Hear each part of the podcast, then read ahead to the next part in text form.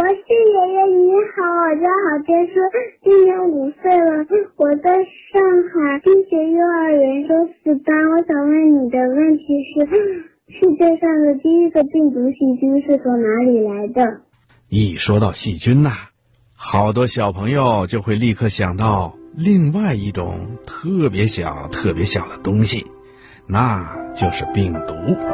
所以有些小朋友提出了这样一个小问号，就是细菌跟病毒有什么区别呢？嗯，细菌跟病毒的区别还是很明显的，它们是两种不同的东西。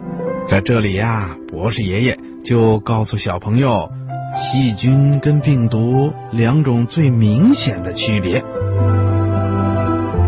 简单的说吧，第一个区别就是它们的个子不一样大。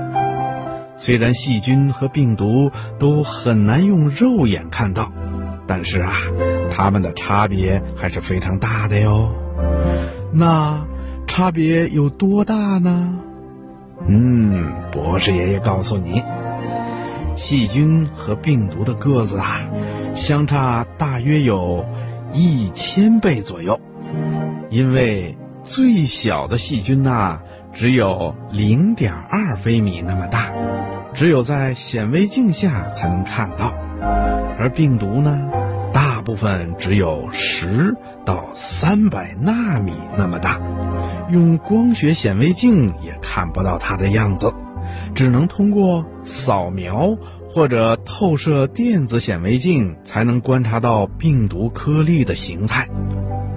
第二个区别呀，是细菌属于微小的生物，可病毒呢，不属于生物，它只是寄生在别的生物体内的一种东西，但是又不能说它不是生物。